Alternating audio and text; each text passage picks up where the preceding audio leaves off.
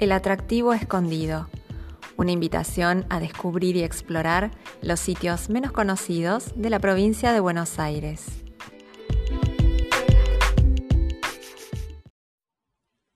Hola, ¿cómo están? Les doy la bienvenida a un nuevo episodio del atractivo escondido.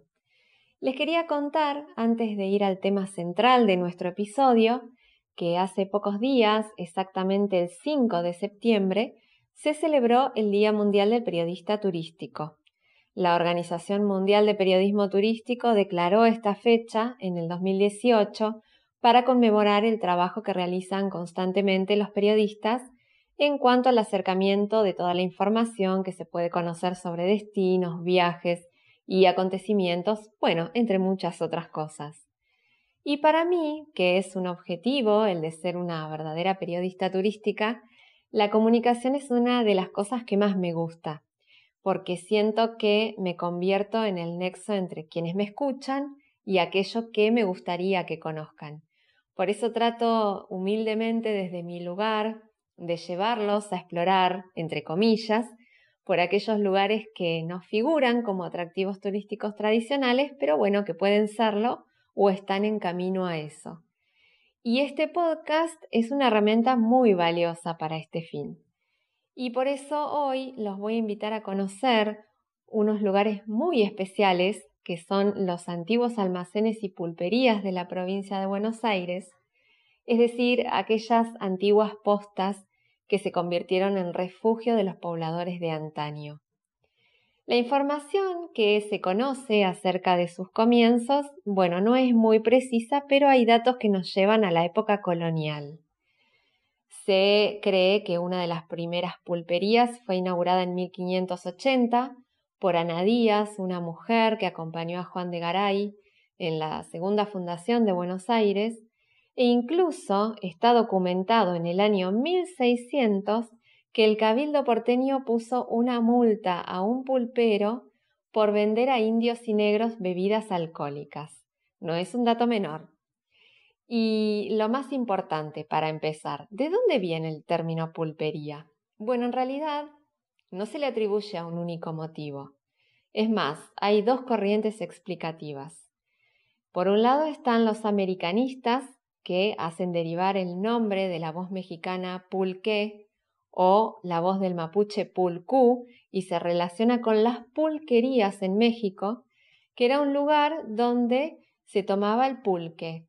El pulque es una bebida parecida al aguardiente que se elaboraba por eh, la fermentación de la pasta machacada del maíz, que obviamente llamaban pulpa. Se sabe que esto en realidad no es muy probable porque el contacto con el indio como para incorporar nuevos vocablos fue posterior al 1600 y ya para esa época, como conté, ya se conocían las pulperías.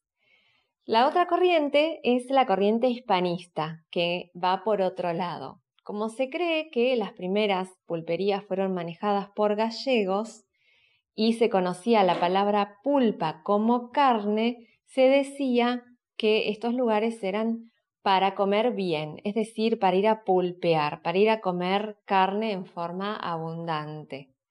Lo cierto es que eh, no hay un acuerdo general, es decir, cada uno sostiene su opinión, no hay una, una, definición de, de, de, cuál es el término, o sea, cuál es válido y cuál es no. Pero bueno, es muy interesante conocer de dónde proviene en sí la palabra pulpería. Estas pulperías muestran, y en esto coinciden todos, eh, un paisaje muy característico. Y eso lo ha visto también el famoso naturalista inglés Charles Darwin cuando escribió y dejó registrado una visita a una pulpería en la zona de Minas, en el país vecino Uruguay, que bueno, bien podría adecuarse a lo que era la postal típica de una pulpería en Argentina. Voy a leer textual eh, lo que escribió en su momento. Pasamos la noche en una pulpería o tienda de bebidas. Un gran número de gauchos acude allí por la noche a beber licores espirituosos y a fumar. Su apariencia es chocante. Son por lo regular altos y guapos, pero tienen impresos en su rostro todos los signos de su altivez y del desenfreno. Usan a menudo el bigote y el pelo muy largos y este formando bucles sobre la espalda. Son en extremo corteses, nunca beben una cosa sin invitaros a que los acompañéis, pero tanto que os hacen un gracioso saludo, puede decirse que se hayan dispuestos a cuchillaros si se presenta la ocasión. Este fragmento data del año 1833. Es una descripción exacta de lo que acontecía por, por aquellas épocas en las pulperías. Bueno, en este caso en Uruguay, pero también es eh, un paisaje, una escena que se podría haber visto en cualquier pulpería de toda la República Argentina. Las pulperías comenzaron a surgir en lugares estratégicos, generalmente cerca de caseríos que después se transformarían en pueblos, y también cerca de campos que comenzaban a ser trabajados para la agricultura y la ganadería. En estos lugares se detenían las carretas en busca de comida y descanso para los caballos y también alimentos, bebidas y descanso para los viajantes, porque funcionaban como un hospedaje de paso. Posteriormente recibirían correo, que fue otra excusa para reunirse en estos boliches, y así, entre tragos y charlas, comenzaron a hacerse una especie de bar, algo así como el bar del barrio y por adquirir esta costumbre de juntarse a beber y charlar, muchas de estas personas que trabajaban en los campos se olvidaban que tenían que ir a trabajar. Esto hizo que en el siglo XIX los estancieros impulsaran una ley que prohibiera la venta de bebidas alcohólicas en estas tabernas, ya que sus empleados, como dije recién, se olvidaban que debían ir a trabajar. Lo cierto es que esta ley fue un golpe muy fuerte para muchas de estas tabernas, pero para otras fue la oportunidad para un cambio. Y así se transformaron en almacenes de ramos generales y empezaron a vender todo lo que el hombre de campo podía necesitar en esa época. Entonces allí podían encontrar desde bebidas fuertes como caña, ginebra, hasta vinos en damajuana, tabaco, yerba, azúcar, arroz, otros comestibles, carbón, artículos de ferretería, incluso armas, telas, ropa, vajilla y hasta productos de farmacia. Todos los productos llegaban desde el norte, en general, en Cuyo, litoral, pero también algunos llegaban desde Europa y se trasladaban en carretas, eh, muchas veces traídas por varias tropas para que el viaje fuera más ameno. La realidad es que, bueno, estos espacios nunca perdieron ese rol, a pesar de que su función fue cambiando, nunca perdieron el rol que era tan único e importante, que es el de ser un punto de encuentro y un centro de reunión social. Y como sucedía en estas reuniones, y claramente lo describió Darwin, no eran escasas las peleas acuchilladas. Muchas veces peleaban por el honor, entonces, este tipo de trifulcas generó lo que hasta hoy en día se puede ver, que es un elemento característico de las pulperías, que son las rejas altas que se colocan para proteger al pulpero. Si ustedes tienen la oportunidad de visitar algunas de las que siguen abiertas, van a ver que muchas las conservan y realmente es una marca registrada. Y otra característica es que en muchos de estos almacenes surgieron también las pistas de bailes, en las que se organizaban los grandes bailes con orquestas en vivo y en algunos que otros hasta pequeños teatros rurales. Como dato, bueno, no se sabe bien cuántas pulperías hubo en el país. Se estima que para el año 1810 había al menos 500, pero la gran mayoría se concentró aquí, en la provincia de Buenos Aires. Algunas continuaron hasta hoy trabajando de la misma forma en que lo hacían desde entonces y otras se han ayornado y hoy abren como restaurantes, pero siempre respetando las ideas y los conceptos de esa época en cuanto a, por ejemplo, la gastronomía. Bueno, y vamos a conocer la historia de algunas de ellas. En el partido de Bolívar, en la zona mediterránea de la provincia, se encuentra Miramar una pulpería que tiene el mismo nombre que el paraje en donde se localiza, nació en 1890 y continúa a cargo de la misma familia que la fundó Y atención, nunca cerró sus puertas desde que abrió por primera vez. Así que imagínense qué trayectoria tiene como almacén, como pulpería y como punto de reunión y de encuentro. Por aquella época llegó Mariano Urrutia desde España. Él vivía en Miramar, una localidad a orillas del Cantábrico, y le gustó mucho estas tierras donde además había una laguna que hoy ya no existe, que estaba muy cerquita de la pulpería, y cuando el sol caía, él observaba esa imagen que lo llevaba a su pueblo natal. De ahí fue que le puso Miramar a la pulpería. Y sus descendientes son los que aún continúan con la tradición en la atención al público. Desde sus comienzos se convirtió en un punto de encuentro de una cofradía de gauchos que se reunían todos los días y tiene un récord especial. Hace 50 años que un cliente va dos veces al día a degustar un extraño trago que es una invención de la casa, que se llama la mezcladita. Es una bebida que eh, siempre se preparó de la misma manera. Ellos le ponían fernet, caña quemada y caña común en partes iguales y después lo completaban con soda.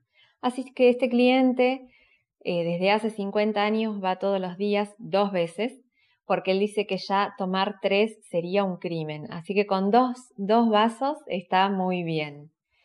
Y la pulpería también tiene la reja característica que nombré hace poquito, y en uno de los barrotes se ve una marca de una faca, producto de una pelea de gauchos. Así que bueno, la misma tiene la, la huella de haber salvado al pulpero en esta trifulca que supuestamente fue por el honor, que es el motivo por el cual peleaban muchas veces los gauchos en esas épocas.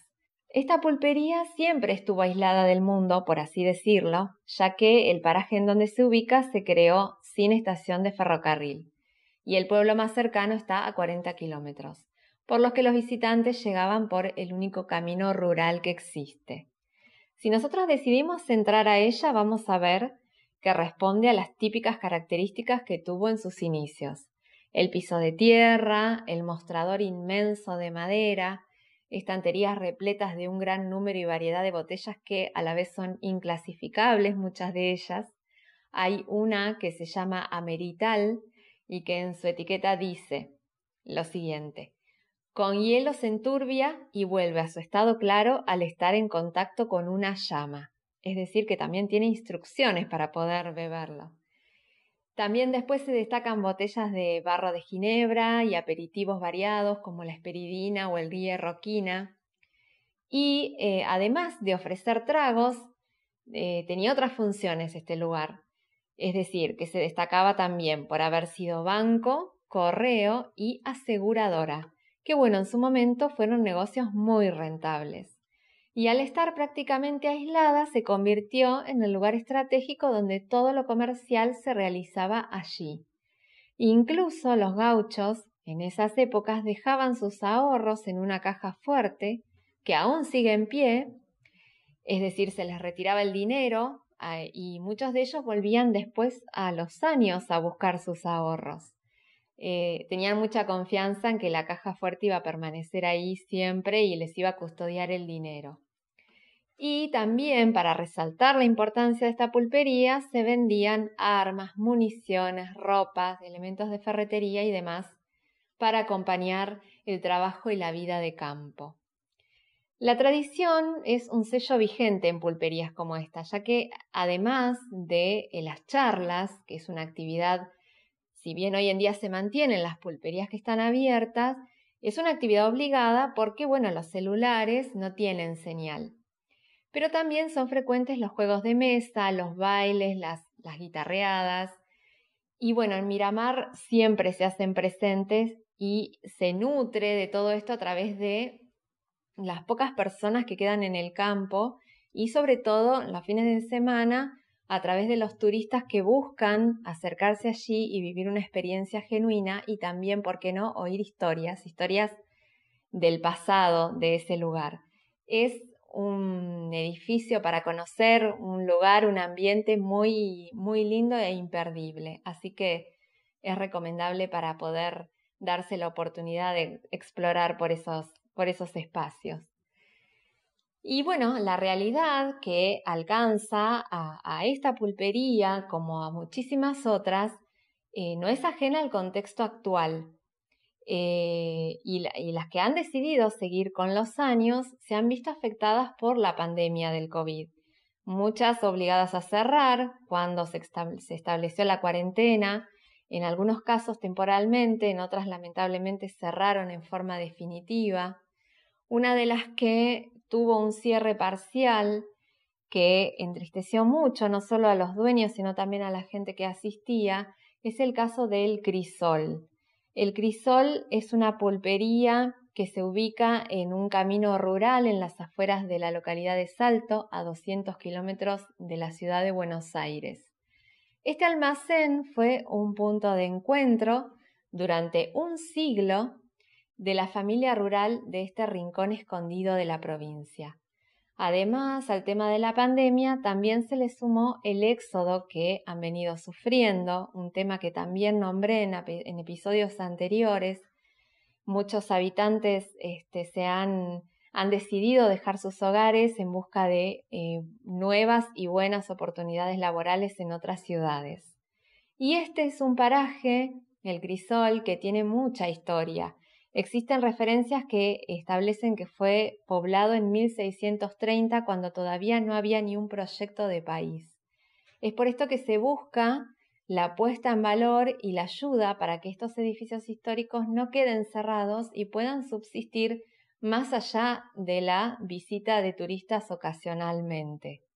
Pero bueno, también tenemos otros ejemplos de pulperías que resistieron como por ejemplo la pulpería di Catarina en la localidad de Mercedes, a 96 kilómetros de la capital federal.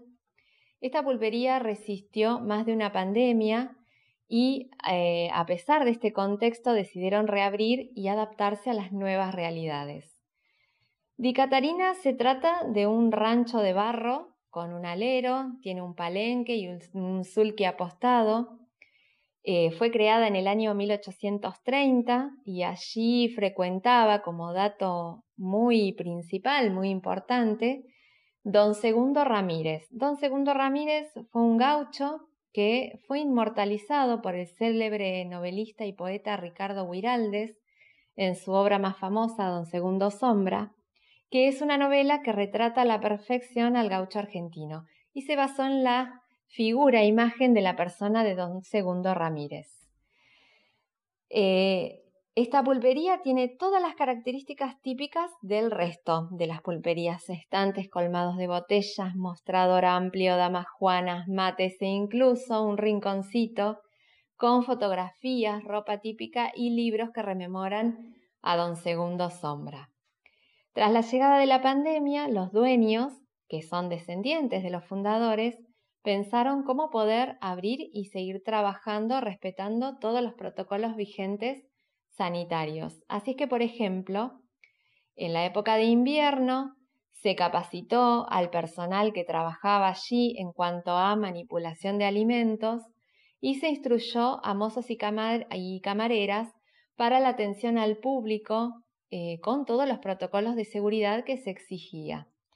Los visitantes eran recibidos por una recepcionista que les ofrece alcohol en gel e instrucciones para mantener la distancia social. Pero además, además de todo esto, apostaron al delivery y comenzaron a hacer envíos de guiso de mondongo, guiso de lenteja, guiso carrero y locro para las fiestas patrias. Lo bueno de todo esto es que la gente ha sabido acompañar positivamente estas nuevas medidas y asisten al lugar, por ejemplo, con turnos previos. Eh, también se han acoplado a la idea de recibir delivery de estas comidas tan típicas. Así que bueno, es una manera que ellos tienen de demostrar que valoran el, el poder disfrutar, estar y acompañar a un lugar histórico y que tiene mucho de poesía gauchesca. Y traigo a colación la Noche de las Pulperías, ese evento que nombré y conté en el episodio anterior, que es una noche especial con el que los almacenes de Roque Pérez vuelven a tener la vida de épocas de antaño, en donde las personas asisten a disfrutar eh, una velada muy entretenida entre comidas típicas, música y bailes. Pisar una pulpería es viajar al pasado. Es un lugar de charlas y recuerdos. Es el punto de encuentro en el medio quizás de la nada y su función, que fue cambiando en el tiempo, tiene la impronta de la vida del gaucho bonaerense, la del trabajo arduo, pero también la del descanso, lo ameno de una conversación y los juegos entre tragos y guitarreadas.